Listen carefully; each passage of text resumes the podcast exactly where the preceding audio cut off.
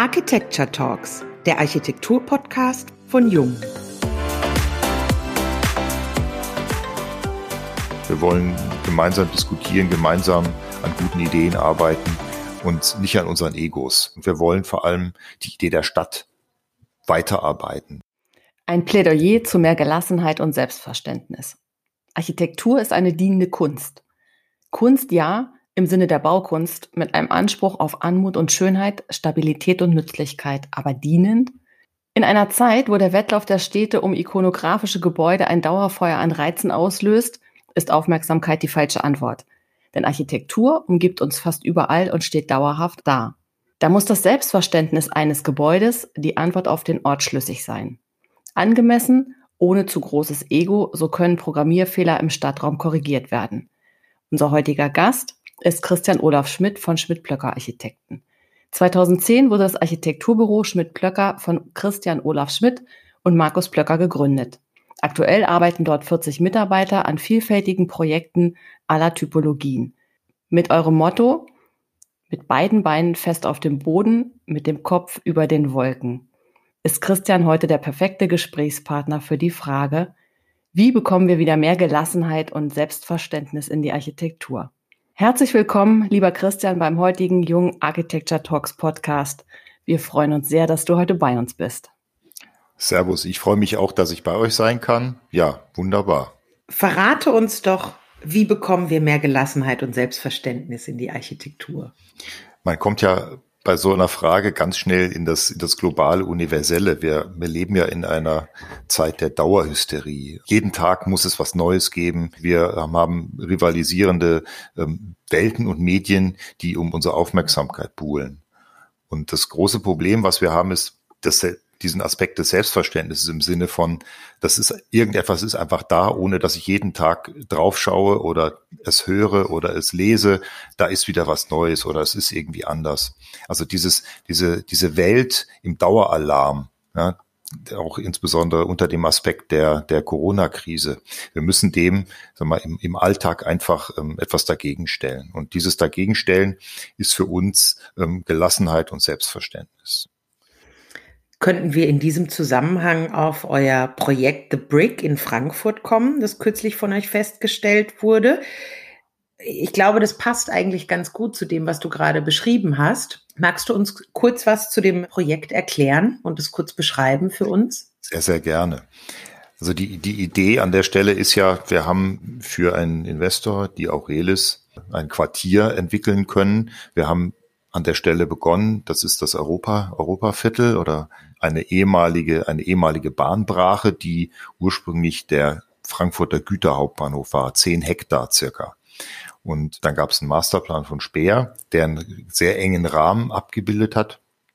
Die Idee einer Stadt mit Zonierungen, Gewerbe, Wohnen, gemischte Bereiche, unterschiedliche Wohnangebote. Und da haben wir ab 2012 an einem Grundstück gearbeitet für eines der Häuser, über das wir, über das wir da sprechen können, die wir jetzt für die, für den Ankermieter oder Hauptmieter Deutsche Bahn, DB Personenverkehr haben errichten können.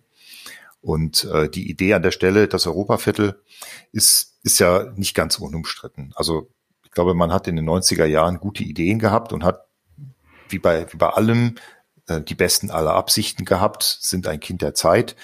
Ein, eine komplette Stadtentwicklung, ein Quartier dass das Idee von Vielfalt und unterschiedlichen Nutzungen abbilden kann mit einem entsprechenden Straßen- und Stadtraum. Und da gibt es die Europaallee. Die Europaallee ist ein, ein, im Prinzip ein langer Vektor, eine lange Achse, die von Westen in die Stadt hineinführt und an der Friedrich-Ebert-Anlage mit dem Tower 185 endet. Tower 185 ist, ist ein Haus, das, das tatsächlich auf dem Grundstück der alten Reichsbahn Hauptverwaltung in Frankfurt am Main steht. Und unsere Aufgabe bestand dann lustigerweise an der Stelle auf einem Bahnareal, dann ähm, über über, ich sag mal, viele Wege ab 2017 für den, äh, für den Nutzer der Bahn, für dreieinhalbtausend Mitarbeiter, diese drei Häuser zu errichten. Und das Problem, was, was wir, was wir ja haben, wir haben eine lange Achse, eine Magistrale. Viele haben das als Stalin-Allee bezeichnet. Und, äh, und unser, unsere Idee war an der Stelle, Häuser zu bauen, die klar sind, die, die ein Selbstverständnis haben und die als Stadtbausteine funktionieren. Häuser, die nicht, ich sage immer so, als, als Spektakelbüchsen oder UFOs abgeworfen werden, ja. um dann jedes Mal, wenn man dann vorbeifährt, sagt, wow, das ist jetzt die Spektakelbüchse. Das ist so wie, wenn ich jetzt, ich sag mal, eine, eine, eine Schlaghose in den 70er Jahren habe und die habe ich dann an und jeder spricht mich dann auf die Schlaghose an. Und so, wenn wir sagen, wir haben ein Haus, an dem ich vorbeifahre und jedes Mal, wenn ich an dem Haus vorbeifahre, obwohl ich ganz anderen Gedanken nachgehe, ähm, ah ja, da ist dieses Haus Ne? Oder irgendwie eine gelbe Wand oder, oder irgendwie ein, ein neongrüner Lamborghini, der vorbeifährt. Das ist irgendwie super. Aber der Lamborghini hat ja die Eigenschaft, der fährt vorbei und äh, das Haus steht dann für idealerweise 50, 80, 100 Jahre.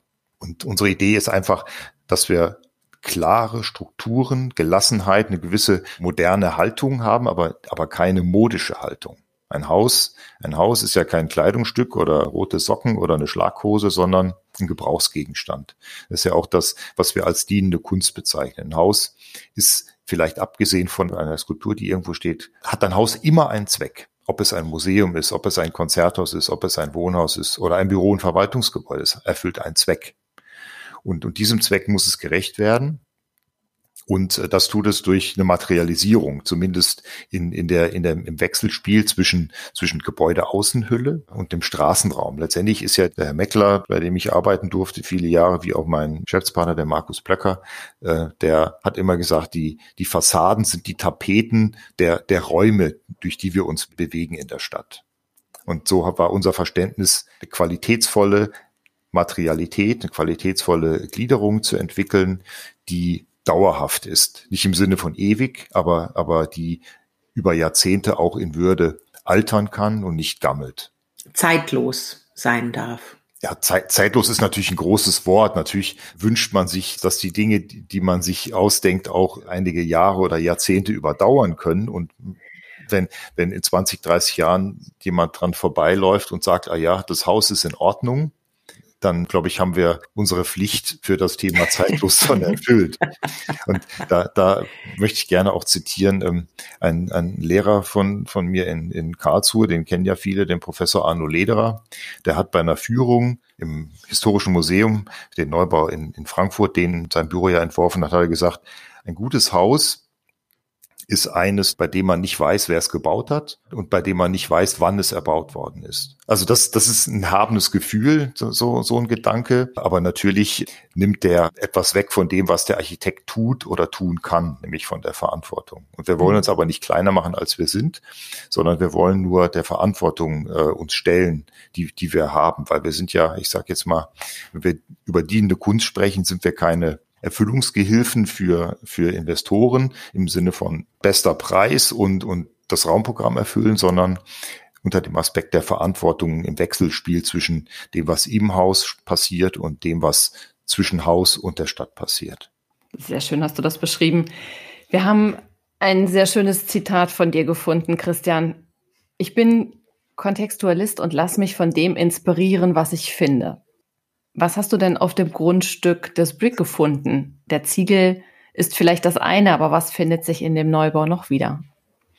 Das ist ein schönes Bild, wenn wir uns damit beschäftigen, nie, nie in weißes Blatt Papier. Weißes Blatt Papier im Sinne, der, der große, der große Schöpfer setzt sich vor ein weißes Blatt Papier und, und schafft etwas aus dem Nichts ich, ich bin davon überzeugt, dass wir äh, nichts aus dem Nichts erschaffen können. Es gibt immer irgendetwas, ähm, was die Basis dessen ist, was wir tun. Irgendeiner hat das mal gesagt, man, man steht nie alleine, sondern man steht immer auf der Schulter von irgendjemandem.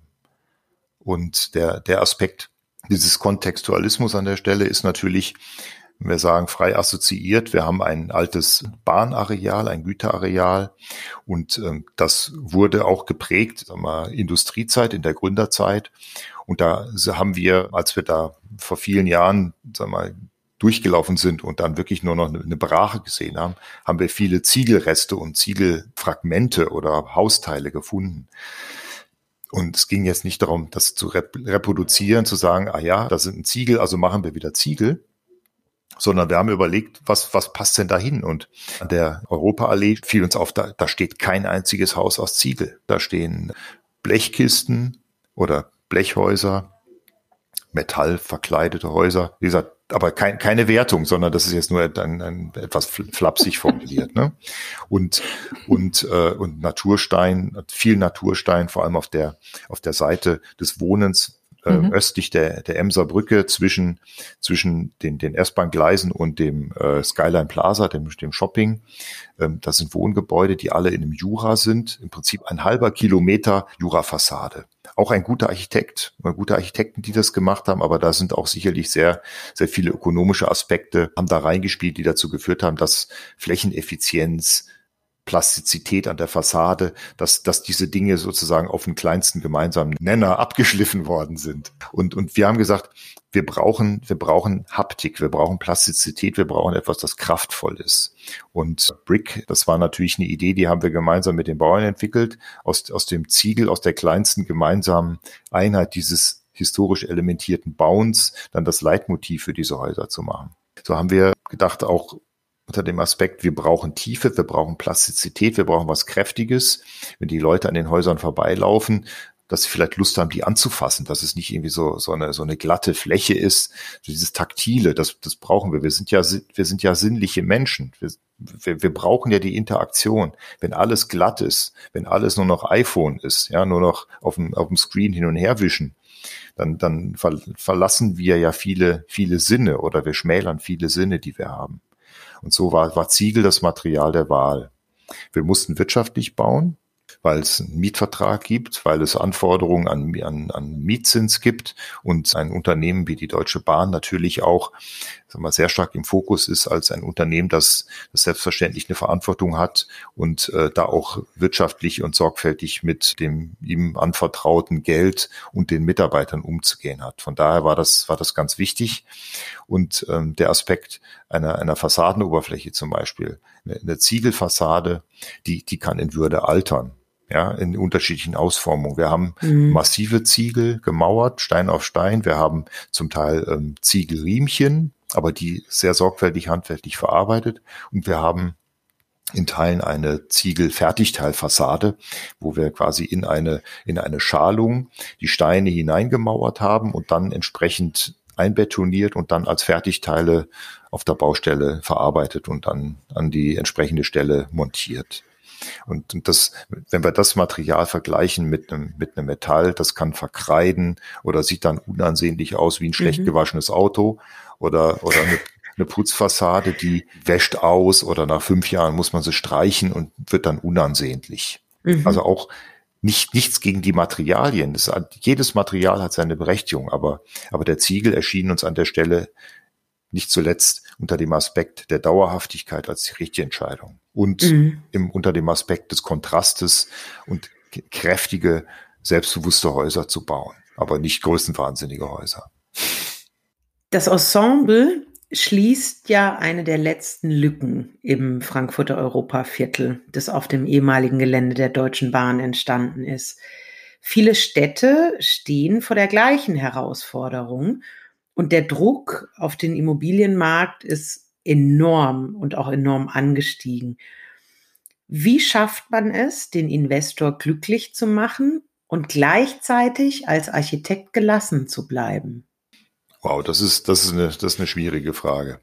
Die, die, also ich glaube, das, das, das Wichtigste, das Wichtigste unter dem Aspekt ist natürlich, dass ähm, wir Architekten die vielen Aspekte der Verantwortung gegenüber unseren Kunden, gegenüber den Nutzern oder gegenüber der Stadt, dass wir die moderieren und ausbalancieren müssen. Und und das, das, was heute, heute knapp ist, ist, ist Land oder Erschließungsland, insbesondere innerstädtische Entwicklung. Ähm, da ist ja der Kampf, der Kampf um den Raum, der wird ja erbittert gefochten jeder einzelne Baum wird begutachtet oder da, da ist der Feldhamster oder da sind, äh, da sind unterschiedliche rivalisierende Interessen. Und ähm, natürlich ist dann der Druck auf, auf die Baukosten nochmal unvergleichlich viel höher. Auf der anderen Seite gibt es natürlich auch die, den, den Aspekt, dass es eine unglaubliche Liquidität global im, im Immobiliensektor gibt. Stichwort Betongold. Und äh, so, ja. so ist natürlich diese, sind diese Aspekte auszubalancieren. Aber es ist, ähm, ich sag mal so, letztendlich ist es, ist es ein dauerhafter Kampf um Qualität. Ja, dass man sagt, okay, wir, simples Beispiel, ein, ein, ein Griff von einem, von einem guten guten namhaften Hersteller oder, oder ich sag mal, Lichtschalter einer bekannten, bekannten Marke, die ihr sehr gut kennt. Ja, ich meine, da geht's ja darum, dass, ähm, dass diese Aspekte, die für Qualität stehen, Dinge, die ich jeden Tag anfasse, dass die, dass die funktionieren, dass die einem gewissen Selbstverständnis entsprechen und Qualitäts, Qualitätsaspekten unterliegen, nicht zuletzt auch dauerhaft sein können. Und da ist es, da ist es wirklich sehr, sehr schwierig, weil dann kommt der Unternehmer um die Ecke und sagt, lieber Bauer, guck mal, ich habe hier jetzt äh, einen Griff oder einen Schalter, der kostet, kostet ich zehn Prozent weniger, ja, und ähm, er kauft ihn aber für 30 Prozent weniger ein und hat dann nochmal 20 Prozent äh, Ertrag eingestrichen. Aber das, was dann am Ende an Qualität dann ähm, rauskommt, ist, ist oft viel, viel schlechter als das, was, äh, was wir gemeinsam überlegt haben. Und so ist es ganz, ganz wichtig, dass wir Architekten da auch eine aktive Rolle ähm, behalten und nicht nur, ich sag mal, die Fachplaner für Gestaltung sind und dann sagen, wir gucken, dass es schön wird und, und zwar so schön aus 50 Meter Entfernung. Und je näher wir dran gehen, desto schwieriger wird's, weil der, weil der Unternehmer seinem natürlichen Interesse zur Kostenoptimierung und wirtschaftlichen Verbesserung natürlich äh, sich mhm. verhalten hat entsprechend. Mhm. Das Schöne ist ja, Christian, dass wir so wahnsinnig gerne dabei ja auch unterstützend zur Seite stehen, um gemeinsam dieses Ziel zu erreichen.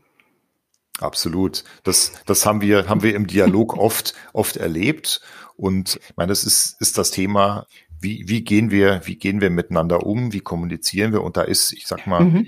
ähm, wir, wir sind, wir sind keine Gegner, ne? Also, dass man sagt, der, der Unternehmer ist ein Gegner oder der Bauherr ist ein Gegner, sondern wir, wir sollen und wir wollen Partner sein. Und, und da ist die Industrie, mal die mit der Bautechnik auch auch ein Partner, der der sag mal auch zuhört mhm. und wir hören auch zu und freuen uns auch, wenn es wenn es ein paar neue Ideen gibt, die aber nicht dem Kriterium der ich sag mal der der blinkenden Lichter oder des Spektakels entsprechen, sondern sich sich in in ein Bauwerk in in einen Gesamtzusammenhang auch einfügen lassen.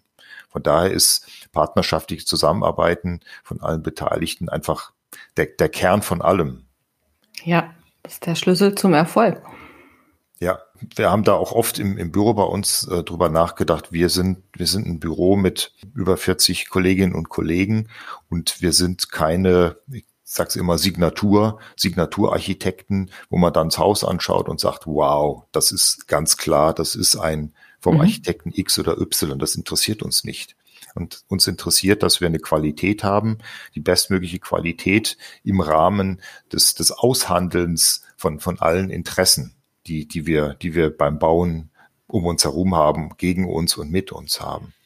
Und da, da ist unsere Idee, dass wir die beste Idee, die wir gemeinsam haben, auch umsetzen.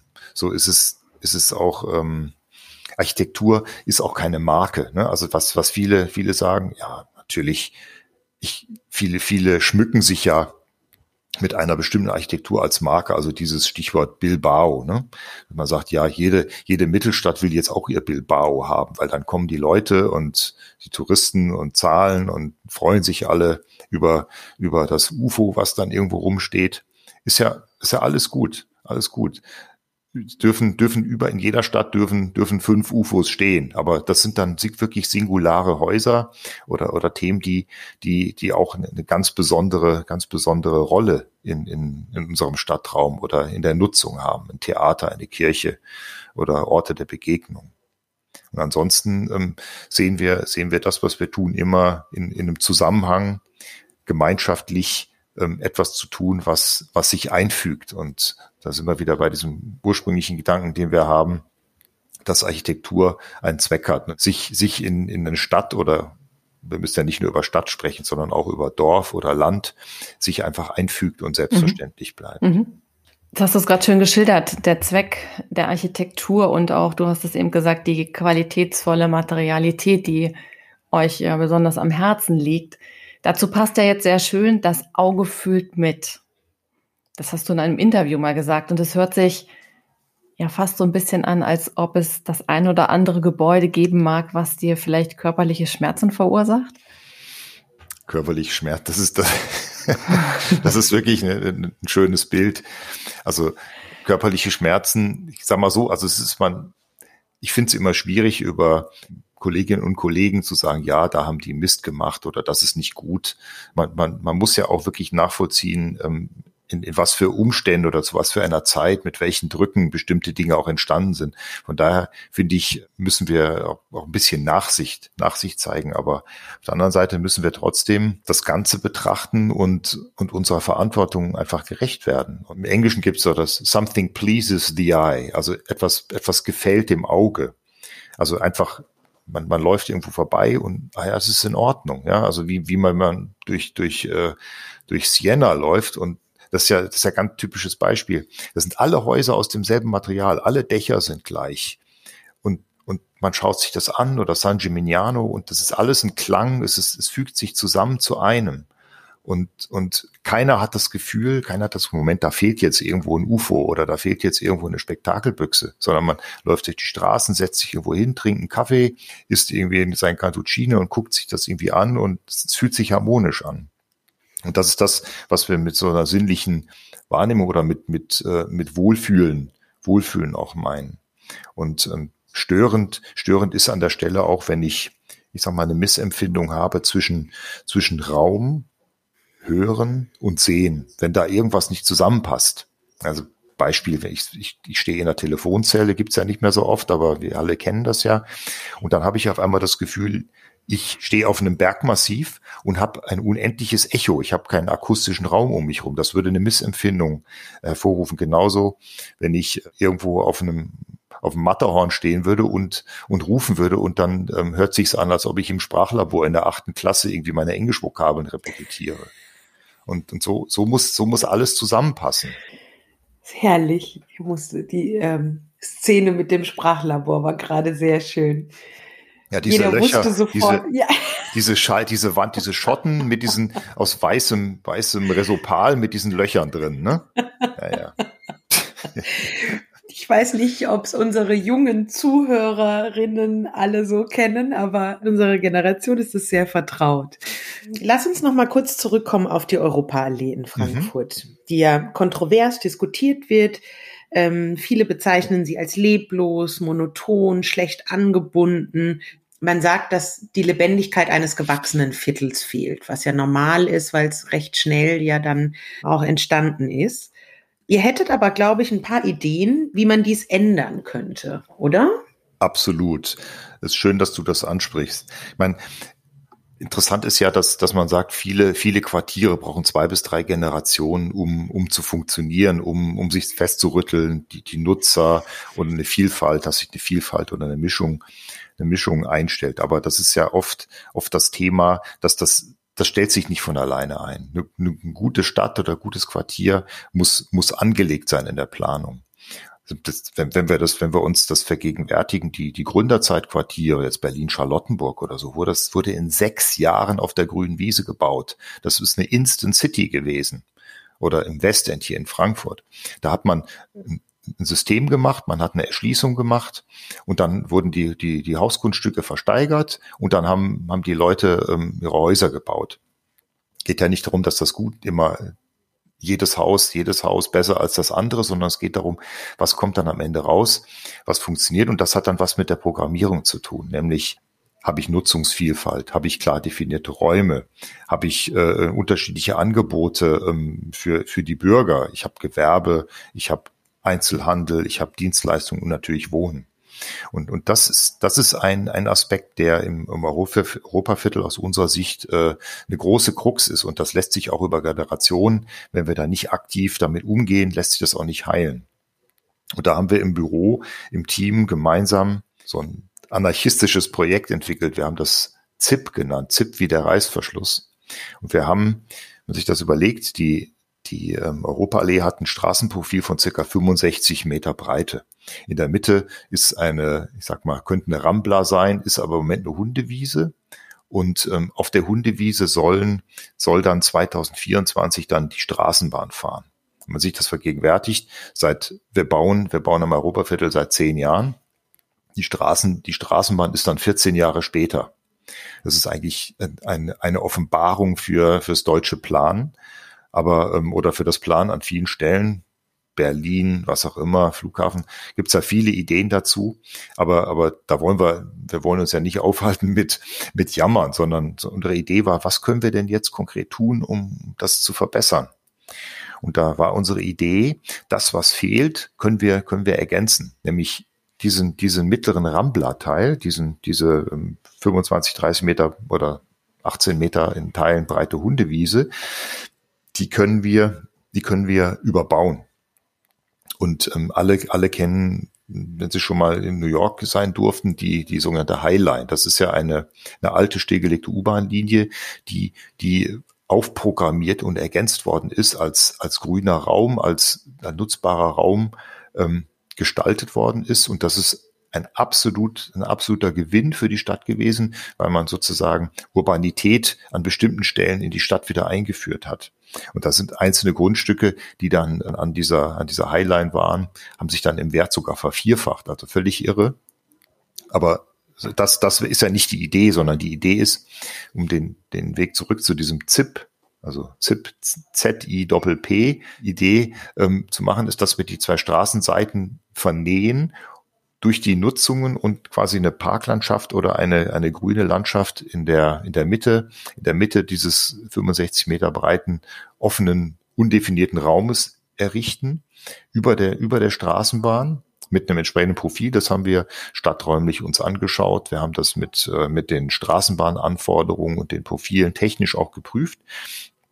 Und wir würden dann sozusagen statt ergänzen und, und Gebäude und vor allem Nutzung und Programmierung ergänzen in der Europaallee, die uns, die uns fehlen oder die aus unserer Sicht fehlen.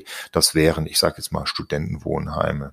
Das wäre Cafés oder ein, ein Fahrradreparaturladen oder ähm, ähm, genossenschaftliches Wohnen, ganz viele Aspekte. Wir könnten sozusagen mit einer Erschließung von der Seite, eine acht Meter, hätten links und rechts äh, zu, zum Bahnprofil sechs bis acht Meter Luft, wo wir quasi vertikale Erschließungen unterbringen können, Barrierefreiheit sicherstellen und oben auf dieser, auf dieser Trasse einen halben Kilometer ein Stück Stadt bauen.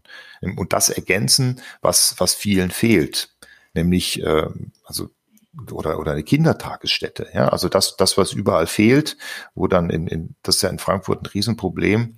Äh, man muss sich irgendwie bei fünf bei fünf Kindergärten anmelden und wenn man wenn man dann Glück hat, kriegt man dann irgendwie ein Jahr später kriegt man dann einen Betreuungsplatz und wir könnten da, ich sag mal 15 bis 20.000 Quadratmeter Nutzung ergänzen, die aus die aus diesem programmierten Ort ein, ein Stück Stadt machen können.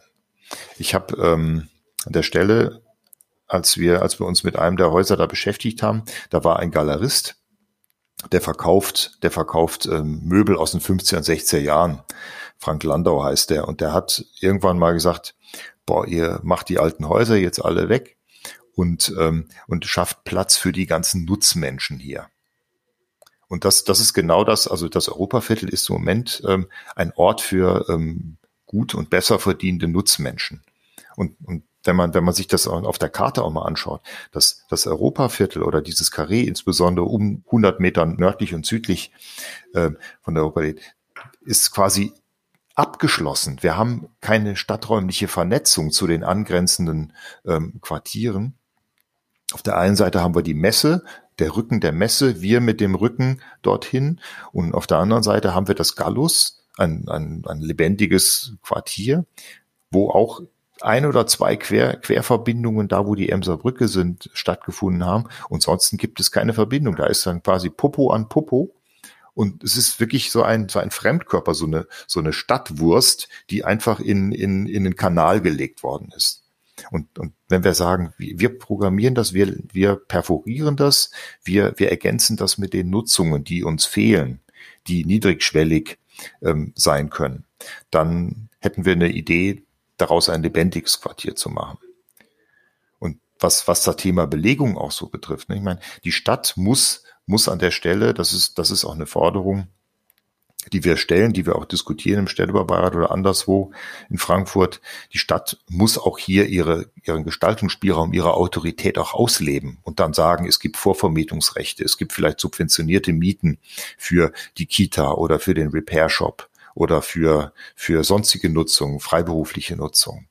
Und dann, und dann ähm, funktioniert das auch meine, in, in Wien, in Wien, Seestadt Aspern ist ein wunderbares Beispiel dafür. In, in Paris, die Frau Hidalgo, die Bürgermeisterin, die die Stadt richtig von innen nach außen krempelt, die macht das. Oder in, in Rotterdam haben wir das erlebt. Da hat die Stadt Vorvermietungs- und Belegungsrechte für Erdgeschossnutzung und die nutzt die auch. Und dann kommt dann halt mal ein Kreativwerkstatt rein oder, oder ein Fahrradladen oder ein IT-Laden oder eine junge Werbeagentur. Man kann sich bei der Stadt bewerben und dann, dann, wenn man Glück hat, kriegt man da eine entsprechende Zuteilung. Mhm. Die Stadt muss die Verantwortung übernehmen. Aber wenn wir im Europaviertel uns den Bebauungsplan anschauen, da steht da steht zum Beispiel auch drin, dass im Erdgeschoss öffentliche Nutzungen, Gastronomie, Einzelhandel vorzufinden sein sollen oder die sind gewünscht.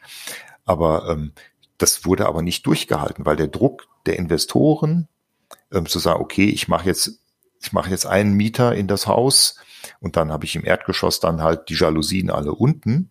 Mit dem, mit dem Problem müssen wir uns jetzt einfach beschäftigen, weil der Druck der Investoren da sehr hoch war. Und da würden wir uns natürlich wünschen, dass die Stadt da selbstbewusster und auch, und auch aggressiver die Interessen der Bürger und, und sag mal, in einem Verständnis von Stadtqualität auch, ähm, ja. auch anerkennt und mhm. umsetzen mhm. kann. Ne? Das Thema, was du jetzt gerade geschildert hast, Christian, das betrifft, glaube ich, nicht nur Frankfurt. Das ähm, ist ja etwas, was wir in ja. ganz, ganz vielen Städten vorfinden und wahrscheinlich auch, wenn wir die Pandemie dann hoffentlich bald überwunden haben, auch in der einen oder anderen Stadt wahrscheinlich wie eine Bombe einschlagen wird. Das, glaube ich, führt jetzt aber zu weit, wenn wir da nochmal einsteigen. Ich mhm. würde dich gern nochmal ganz was anderes fragen, wobei du jetzt eben schon so schön eure Idee geschildert hast, wie ihr die Europaallee beleben würdet und die Monotonie dort angreifen würdet. Ich versuche es trotzdem. Wir beamen uns ins Jahr 2050. Mhm. An was für ein Projekt würdest du dann gerne arbeiten? Ein Stadtentwicklungsprojekt, also Stadtquartiere zu entwickeln und gemeint, gemeinschaftlich in einem Diskurs mit, mit Bürgerinnen und Bürgern zusammenarbeiten. Mehr, mehr Zusammenarbeit. Und ich meine, das, das heißt ja nicht, dass, dass die Investoren auch ähm, Geld verdienen wollen, Geld verdienen sollen, Geld verdienen müssen, ist alles gut. Aber, aber wir haben tendenziell einfach zu viel, zu viel Gestaltung, Gestaltungsmacht oder, oder ähm, Gestaltungsmöglichkeiten. Aus, von denen haben wir uns ein bisschen zurückgezogen und wir wollen, wir wollen an, an solchen Dingen ähm, arbeiten und wir wollen vor allem die Idee der Stadt weiterarbeiten, weiterplanen, weiterentwickeln. Und ähm, so, also 2050, oh, hoffentlich darf ich da noch da sein, aber, aber 2050 also da träumen, da träumen wir davon, gemeinsam, gemeinsam mit unserem Team hier zu arbeiten und kooperativ sozusagen an, an Qualität zu arbeiten. Und wir machen das im Büro ja auch, dass wir versuchen uns, also es gibt den Schmidt, es gibt den Plöcker, aber dass wir uns da auch ein Stückchen, also jetzt nicht kleiner machen, aber auch die anderen mit, mitnehmen und auch mit nach vorne bringen und wir sind auch dabei, jetzt uns, uns weiterzuentwickeln und unser, unser tolles Team auch da weiter nach vorne zu bringen. Wir wollen gemeinsam diskutieren, gemeinsam an guten Ideen arbeiten und nicht an unseren Egos. Super. Das klingt großartig. Ähm, wenn man sich deine Vita anschaut, dann sieht man, dass du in den Anfängen deines Architekturlebens äh, tolle Erfahrungen sammeln durftest, wie ich glaube. Äh, du hast für Arata Isozaki gearbeitet und Renzo Piano. Und ich ja. glaube, das war in der Zeit, waren das, also sind es bis heute natürlich, aber damals ja noch viel mehr, sehr beeindruckende Architekten und aber auch eben ähm, Quartiersentwickler an der Stelle. Wie sehr haben sie dich beeinflusst und äh, was hat es mit Hardcore Urbanism auf sich? Das ist nett, dass du das ansprichst. Sehr gut. Ja, also ich, ich durfte ja nach, nach meinem Studium in Karlsruhe äh, mit einem Stipendium in den USA studieren, habe dann einen Magister oder einen Master in, in Urban Design machen dürfen. Und das war tatsächlich äh, so ein bisschen so eine Offenbarung, weil weg von Deutschland dann über Deutschland nachdenken, ähm, Walter Benjamin lesen oder, oder Schwitters oder Dada und mit, mit sich mit der Moderne zu beschäftigen und dann ähm, durfte ich, durfte ich auch ähm, mit, mit tollen Menschen, Menschen diskutieren, sehr, sehr intensiver Austausch mit den, mit den Lehrern dort. Und irgendwie habe ich dann gedacht, der Potsdamer Platz nach der Wende, ja, was passiert denn da? Und dann habe ich eine Magisterarbeit darüber schreiben, schreiben können. Hardcore Urbanism heißt die, wie, wie der Potsdamer Platz sich entwickelt und was man da tatsächlich nochmal noch mal besser machen könnte. Lustigerweise haben wir auch an der Stelle in, in einem Parkstreifen auch ähm, Ergänzungen und Diversifizierung uns überlegt oder ich habe mir das überlegt damals. Und aber was, was mich das gelehrt hat, diese, diese Arbeit ähm, an diesem Projekt oder dem Büro ist, also es war toll, aber irgendwann, irgendwann hat man dann ja auch gesagt, man möchte nicht mehr für seinen Lebenslauf, sondern für sich arbeiten und so diese diese dieses Heldentum in der Architektur, was mit dem wir uns ja oft beschäftigen, das das ähm, war war nicht so wichtig irgendwie, obwohl ich natürlich stolz darauf war, da mitarbeiten zu dürfen.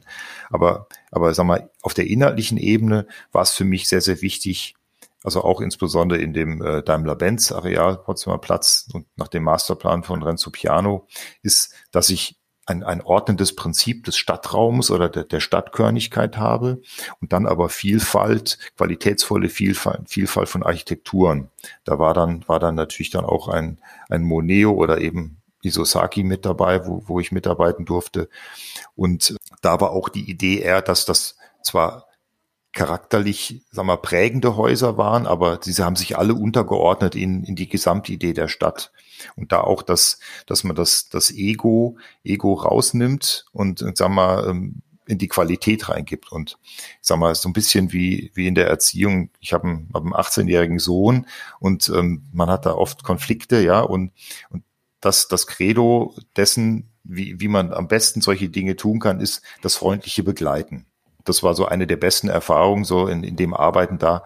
Wir wurden freundlich begleitet bei unserer Arbeit und das war sehr, sehr inspirierend und wir, wir durften auch unsere Ideen formulieren. Es war jetzt nicht das Diktum des, des, des Heldenarchitekten, der alles vorgibt und dann mit der Peitsche, mit der Peitsche vom, vom Gang dann rumläuft und dann sagt, wie es zu werden hat, sondern wir haben einen Raum gehabt, auch die Dinge zu entwickeln, die zu entwickeln waren. Und das, das ist so ein, so ein positives Gefühl, was, was wir von da oder was ich von da habe mitnehmen dürfen. Freundliche Begleiter. Ja, genau. Wir wollen ja die anderen, wir wollen ja die anderen zum Strahlen bringen. Ja, wir Absolut. wollen uns zum Strahlen bringen und, und, und, ähm, die Menschen, mit denen wir, mit ja. denen, denen wir begegnen oder vielleicht auch die Menschen, die Menschen, die, die in den Häusern, in den Häusern sitzen, äh, die wir, die wir planen dürfen. Ich glaube, dass euch das sehr, sehr gut gelingt. Das, das freut uns. Danke. Wir danken dir. Wir haben heute sehr viel gelernt. Von der Kunst, Programmierfehler mit Gelassenheit zu kontern, bis zur Frage, worüber wir in 2050 nachdenken werden die Spektakelbüchse nehme ich mit und die freundlichen Begleiter. Ganz herzlichen Dank für deine Zeit. Ich danke euch. Hat mir Spaß gemacht. Ja, auch von meiner Seite ganz herzlichen Dank. Vielen Dank für die offenen Worte, für die persönlichen Einblicke an der Stelle und natürlich auch vielen Dank fürs Zuhören. Bleibt gesund und neugierig und bis zur nächsten Folge der Jung Architecture Talks, dem Architektur-Podcast von Jung.